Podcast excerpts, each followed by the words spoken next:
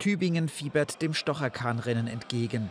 In diesem Jahr wird es an Fronleichnam, also kommenden Donnerstag, ausgetragen. Veranstalter ist traditionell die Mannschaft, die im Jahr zuvor letzter wurde, diesmal die Landsmannschaft Ghibellinia. Los geht's wie immer um 13 Uhr mit einem Kostümwettbewerb. Dabei sind der Fantasie der Teilnehmer keine Grenzen gesetzt. Das eigentliche Rennen beginnt um 14 Uhr. Start ist am Neckarsteg. Von dort geht's den Neckar hinab am Hölderlinturm vorbei bis zur Eberhardsbrücke. Das sogenannte Nadelöhr zwischen der Brücke und der Insel muss zweimal durchquert werden.